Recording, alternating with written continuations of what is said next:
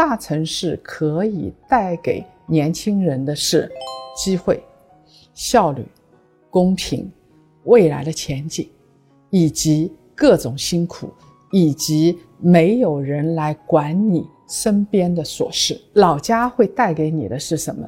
你的人情世故。你在老家小康家庭，你还可以在二十几岁就过上稳定的生活、旱涝保收的生活。你不用去操心你的房子，然后你不用去操心再过五年是不是会失业，这些都不用操心。你可以在年轻的时候看到你五十岁的生活。你必须要融入那个人情社会，容许你身边的人。对你各种指指点点，因为这是你要过上稳定的、几乎没有竞争的生活，必须要付出的代价。留在大城市是不是一定对下一代好？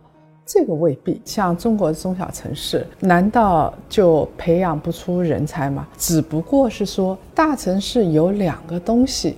天然的比小城市要好，一个呢就是你的眼界，因为你看到各种人，所以孩子不会怯场，这是从小的一种心态。再加上一个好的家庭的话，孩子的安全感就会特别强，他不会去胆怯很多地方。第二个呢就是机会，你比如说在七十年代在北京待着，你有可能有。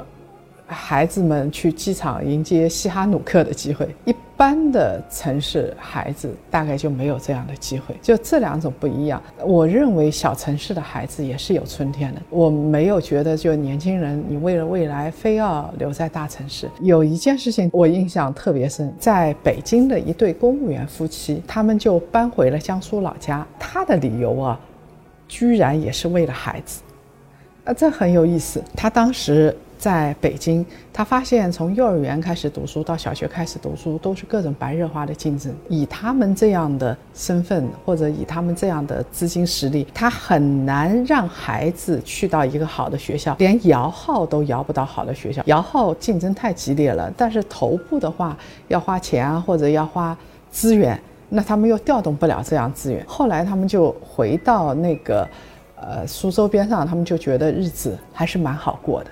他们恰恰是为了孩子回到老家的，也就是说，在中国的经济比较发达的城市，即便你是三线城市、四线城市，它的教育资源还是有。所以大家想一想，你是哪种动物，你就选择哪一片森林了，没有好坏之分。个性不同，会选择不一样的东西。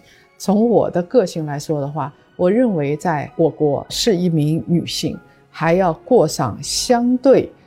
男女平权的生活，必须要在大城市。我会选择在大城市。